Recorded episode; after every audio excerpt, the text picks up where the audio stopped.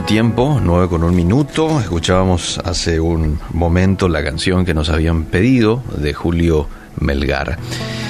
Bien, eh, Deuteronomio capítulo 19. El libro de Deuteronomios es un libro en donde eh, Dios le da órdenes al pueblo de Israel que ellos debían de seguir y ese capítulo 19 en particular es cuando los habla de las ciudades de refugio, que era donde tenían que ir aquellos que de manera eh, inintencional, ¿verdad?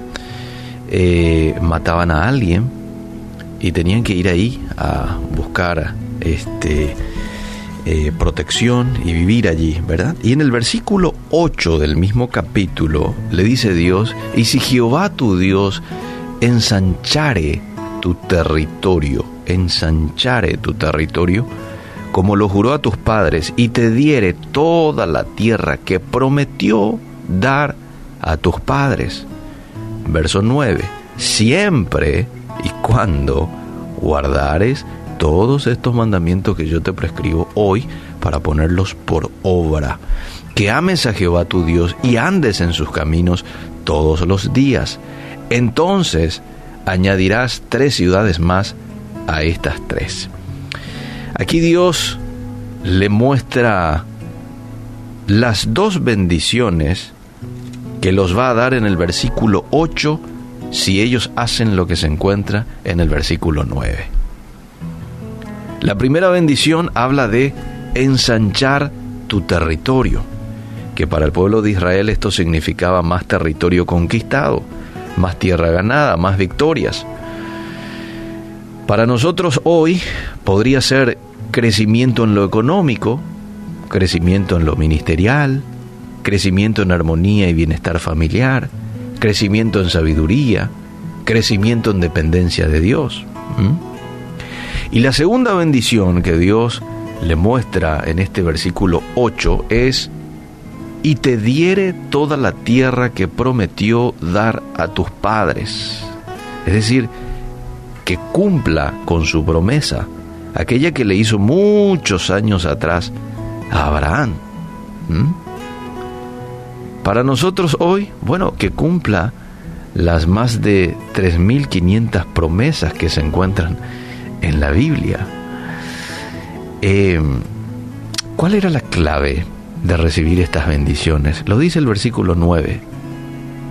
El versículo 9. Siempre y cuando guardares todos esos mandamientos que yo te prescribo hoy para ponerlos por obra, que ames a Jehová tu Dios y andes en sus caminos todos los días. Usted quiere crecimiento, ¿Usted quiere que las promesas de Dios se hagan tangibles en sus vidas? Bueno, la obediencia a su palabra trae eso como resultado. Esto es como que uno tenga un cheque en donde dice páguese a la orden de, y usted pone su nombre allí, Eliseo Rolón, digo yo, ¿verdad? La suma de 20 millones de guaraníes en fecha 30 de marzo. Si yo voy el 20 de marzo, no me lo van a pagar. Por más que el dinero esté ahí, no me lo van a pagar. Pero cuando llega la fecha indicada, la que aparece ahí en el cheque, ese día se me habilita, ese día se activa el monto, y yo puedo ir a retirar tranquilamente y se me hace tangible. Es eso mismo lo que hace la obediencia a las tantas promesas de Dios encontradas en la Biblia. Esa promesa en uno. Y hasta uno puede no reclamar, pero decir, Señor, tu palabra dice, el ángel de Jehová acampa alrededor de los que le temen y los defiende. Bueno, ahí el pasaje luego dice, de los que le temen, ¿verdad? Temer a Dios es obedecerlo. Entonces, las dos bendiciones que aparece allí en el pasaje como consecuencia de la obediencia del pueblo de Israel, que hoy bien lo podemos traer a nuestras vidas también, tiene que ver con ensanchar nuestro territorio, el territorio del pueblo en aquel tiempo, y lo segundo, que Él cumpla su promesa, que le ha hecho Abraham muchos años atrás, que hoy cumpla las promesas que encontramos en la Biblia. Vale la pena ser obedientes. ¿eh? Si hoy usted medita un poco en su vida y se da cuenta de que en los últimos días, meses, años, no está siendo obediente, al contrario, está viviendo en desobediencia, bueno, aún no es tarde, está con vida, entonces eso significa de que todavía no es tarde de este, recapacitar y tomar una decisión diferente. Hoy puede usted decirle de todo corazón a Dios, de manera genuina, reconozco, ¿sí? He andado este, de acuerdo a mi manera y hoy quiero empezar a obedecerte. Probablemente en muchas cosas usted ya le obedece a Dios, pero en algunas cosas no. ¿eh? Es como que aquí déjame Dios, yo lo manejo, ¿sí?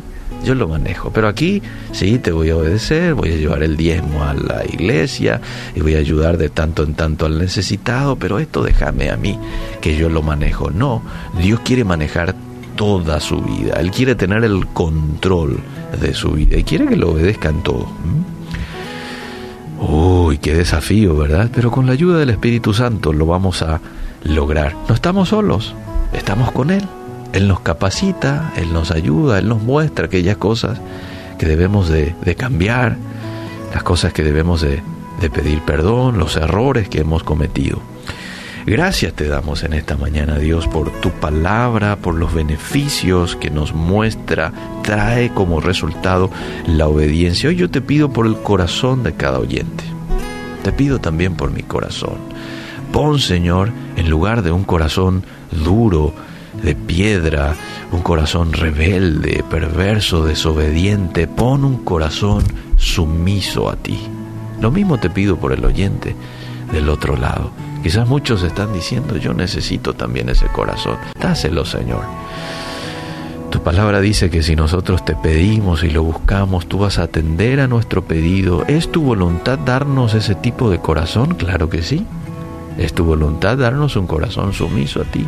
Por eso, Señor, hoy te pedimos que puedas obrar en nuestras vidas, en el nombre de Jesús. Y si hemos caminado en desobediencia, te lo pedimos perdón en esta mañana y pedimos una nueva oportunidad. Ayúdanos, enséñanos a andar en obediencia en todo tiempo.